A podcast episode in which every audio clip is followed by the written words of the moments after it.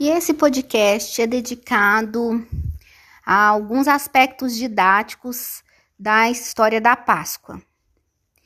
E nós vamos é, estudar algum o contexto histórico sobre a festa da Páscoa em diferentes culturas, né? É, é um, um podcast com finalidades didáticas, pedagógicas, esclarecendo a origem da festa da Páscoa. E, inicialmente eu, eu quero dizer que a, a festa da Páscoa ela é uma festa que está registrada no livro de Êxodo, do capítulo 12, do 25 ao 26. É, eu vou iniciar falando um texto que fala assim: Quando vossos filhos vos perguntarem que rito é este, respondereis: É o sacrifício da Páscoa ao Senhor, que passa é, de, ca, na, de casa em casa dos filhos de Israel no Egito, quando ele feriu os egípcios para livrar as nossas casas. Então o povo se inclinou para adorar o Senhor. Este texto começa falando assim: quando os vossos filhos perguntarem que rito é este, aí esse texto traz um esclarecimento de, de como nós devemos responder. Então respondereis. E aí me traz uma indagação é, para os nossos dias. Quando alguém nos perguntar que festa é essa, que rito é este, o que, é que nós vamos responder sobre a Páscoa? E foi mediante essa inquietação que eu fiz uma pesquisa histórica sobre a origem da festa da Páscoa, é, na cosmovisão cristã, na cosmovisão pagã e, os verdadeiros, e o verdadeiro significado da história da Páscoa. Então, esse podcast é um podcast esclarecido com essa finalidade de a gente resgatar, né, esse entendimento. É, é importante, né, é, nós falarmos que essa, essa festividade é uma festividade é, nos nossos dias de origem cristã, né? Então, a Páscoa, ela tem um, um significado na palavra hebraica, é, de, é, que, que fala é, Pesach, né? Que o significado da palavra Pesach em, em, em hebraico significa passagem. E qual a, a finalidade da, dessa comemoração? Essa palavra passagem, ela comemora a libertação dos hebreus de uma, um registro histórico onde eles estavam escravizados no Egito, né? Então, é, escravizados pelo durante o reinado de, de, de um faraó chamado Ramsés, né? E em qual eles foram, ao qual eles foram libertos e, e eles passaram pelo Mar Vermelho, né? O Mar Vermelho se abriu e eles foram libertos. E aí, quem era o líder, né? Quem era a pessoa que. É, o protagonista dessa história para libertar o povo é, judeu daquele domínio de escravidão naquela época? Foi um personagem chamado Moisés, né? Ele foi o protagonista dessa história para libertar o povo é, judeu, né, na travessia do Mar Vermelho, é, durante, lá do, durante o deserto do Sinai, lá, essa passagem, né? Então, é, essa Páscoa de, é, foi instituída como uma festa, uma festa judaico, né? Para comemoração dessa libertação. É, é, ela é descrita no livro de Êxodo, né? No capítulo 12 é, inicialmente, ela está registrada nessa passagem desse livro bíblico, né? Então, a, a Páscoa cristã, ela é derivada da, da, comemoração do judaísmo, né? Mas com sentido, é, no sentido de da libertação desse povo, né? A Páscoa cristã, ela tem um sentido de na, uma comemoração no sentido da ela, ela fala sobre a crucificação, a morte e a ressurreição de Cristo, né? Porque eu narrei para você a Páscoa no Antigo Testamento. Ela é um dos pilares da fé cristã. Na tradição cristã, ela é enxergada, né, é, como essa festa, né, que, que nasceu lá no Antigo Testamento, mas no Novo Testamento ela foi inaugurada com o sacrifício de Cristo na cruz do Calvário e ela foi instituída quando Jesus ele ele foi ele ressurrei ele ressuscitou no domingo de Páscoa, né? Então ela fala sobre a crucificação, a morte e a ressurreição de Cristo. Ele é um, ela é uma festa dos pilares da fé cristã, né? Em que na tradição cristã ela é enxergada Jesus ele foi esse cordeiro que foi oferecido para a libertação do povo de Deus. A festa, né, historicamente, ela foi instituída durante o Concílio de Nicéia, no ano de 325 depois de Cristo. Em outras culturas, já a festa da Páscoa, né, em culturas pagãs, porque a, a festa da Páscoa ela tem uma origem muito an antiga, né? Ela é anterior a, a, a, a tudo isso. Nas culturas pagãs, ela significava uma festa e um culto a uma deusa, a deusa da, da fertilidade, que era a deusa Óstara, né? E no inglês, a palavra Óstara tem o mesmo significado da palavra Páscoa, né?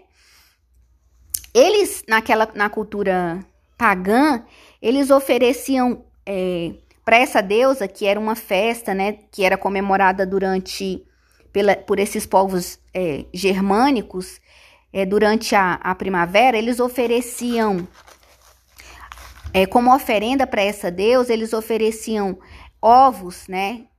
né? Durante essa festa, essa data comemorativa, é, que era uma época também em que eles celebravam a volta do sol por causa da, da fertilidade, né? Essa deusa, para, para os germanos, né? Ela, na descrição imagética dela, descrição da imagem, a, da, da deusa, ela é uma deusa em que aparecem os ovos e um coelho, né, sentada aos seus pés. Essa deusa da fertilidade, ela ganhava como, como oferenda ovos coloridos para significar a fertilidade humana, a sorte e a prosperidade. Então, era, ela recebia essas oferendas, né, na cultura é, pagã. E aí não era só ofertado para Deus, era ofertada para os familiares e para os amigos também, né?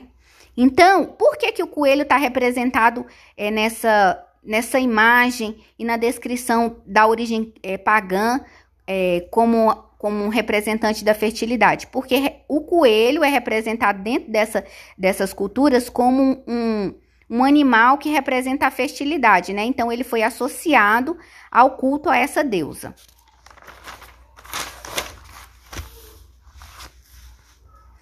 A imagem do coelho, né, continha muitos, muitos, é, esses símbolos, né?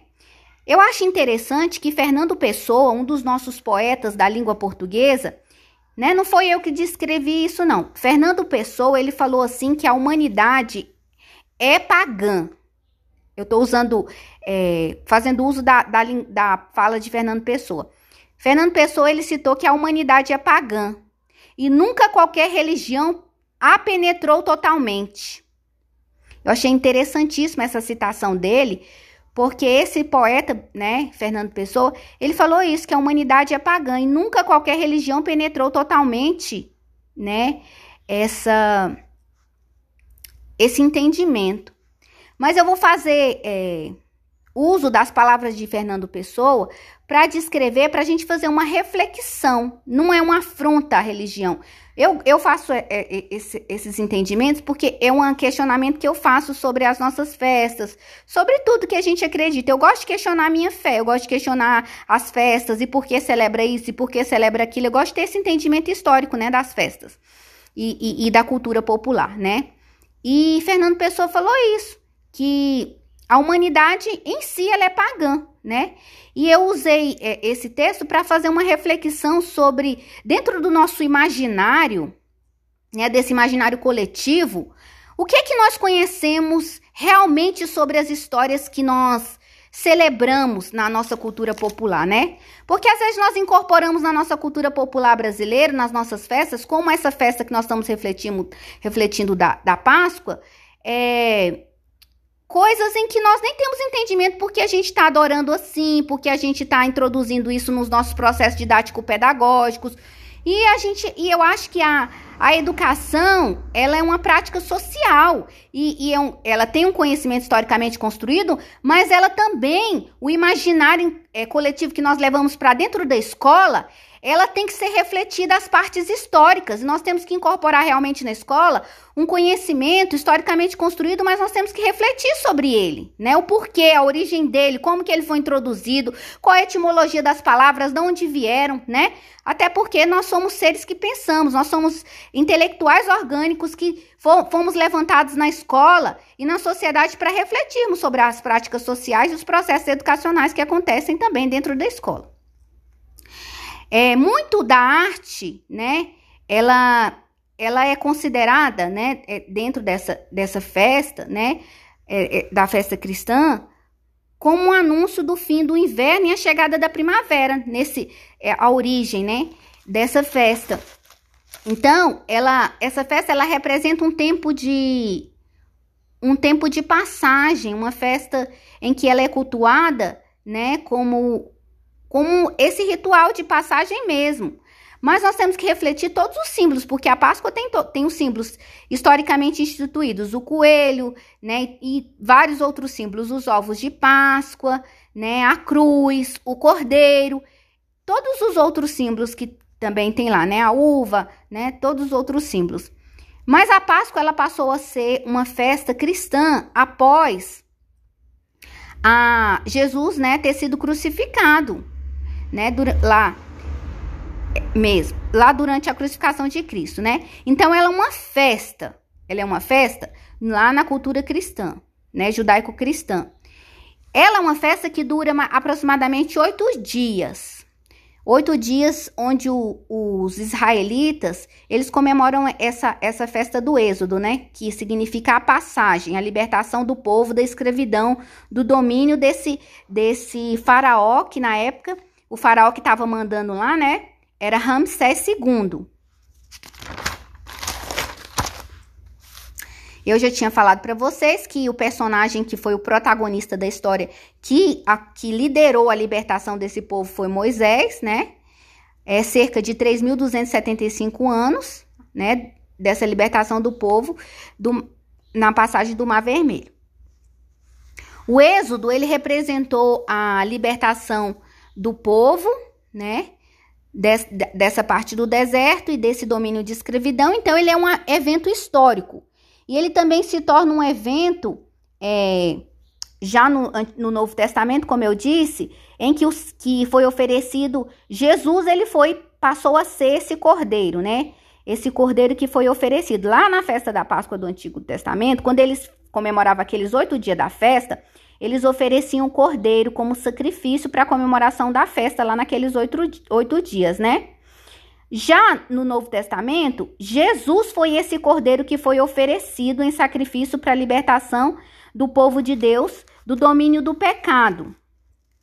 Jesus ele ofereceu o sangue dele, o corpo dele, para a libertação do povo e instituiu uma nova aliança, a libertação totalmente do domínio do mal e do pecado, da morte, né? Então, essa festa no Novo Testamento, ela simboliza a aliança do amor de Deus para com a humanidade. Né? Jesus passou a ser o, o nosso presente, a nossa Páscoa, né? Ele foi oferecido com esse sentido da nossa libertação do domínio da, do pecado, do domínio da morte, né? E uma prova do amor de Deus né? O novo sentido da Páscoa no, no Novo Testamento. Então, a Páscoa, ele tem esse essa festa, ela tem um sentido de resgate, né? Ela tem um sentido de resgate, tanto no Antigo Testamento como no Novo Testamento. Um resgate. E a função social é, da escola é nós resgatamos o sentido histórico das festas, né? Lá para os persas e para os egípcios, né? Eles costumavam dar esses ovos coloridos durante a festa da primavera para presentear os amigos. Eles também tinham esse costume. É, já os cristãos primitivos, eles também tinham, eles gostavam de dar ovos coloridos, é, simbolizando a ressurreição e o nascimento para a nova vida.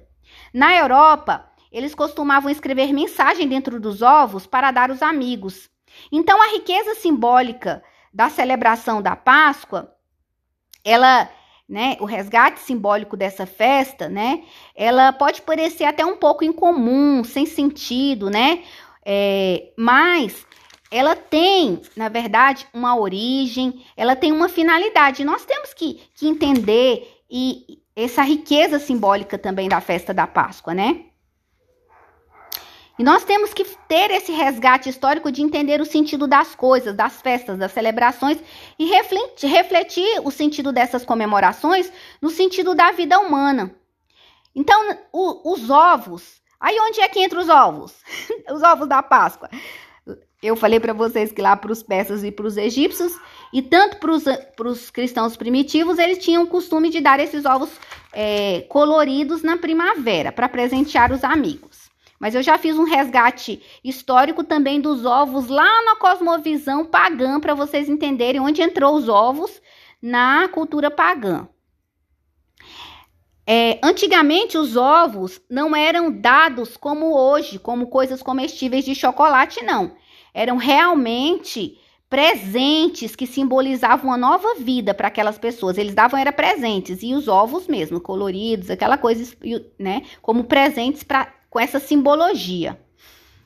Já hoje, é, né, no livro de Romanos, né, 6, versículo 9, a Páscoa é uma festa magna para celebrar a necessidade é, de colocar Jesus como centro e a representação da vitória de Cristo é, em relação à morte, né? Jesus triunfou sobre a morte. E ele ressuscitou num domingo de Páscoa. Até sobre a morte, Deus tem o domínio, né?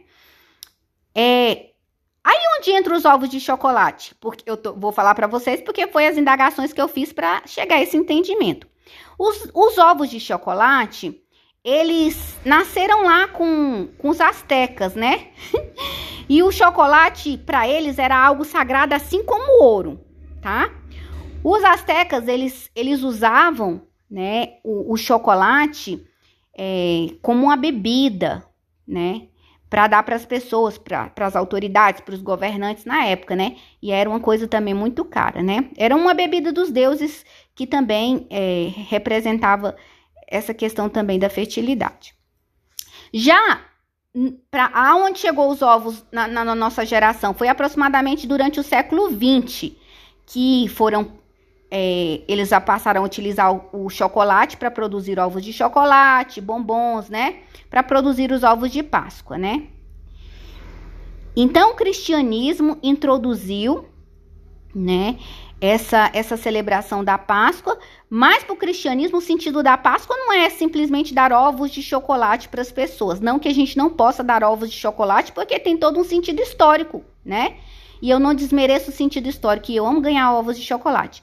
Mas o grande significado da Páscoa para os cristãos, né, na festa do cristianismo, é o sentido de que Cristo veio nos resgatar e nos dar essa vida abundante nos resgatar para uma nova vida mesmo, né? E nós temos que fazer essa reflexão da, de toda a simbologia dos ovos lá, como eu falei, para os astecas, para os maias, para os persas, né, para os egípcios, na cultura pagã, na cultura do, do né, judaico-cristã, e o significado da Páscoa nos nossos dias, e nós refletirmos o que nós vamos levar é, sobre a Páscoa para dentro da sala de aula e qual o sentido histórico da festa da Páscoa é, no chão da Páscoa, no chão da escola para os nossos dias.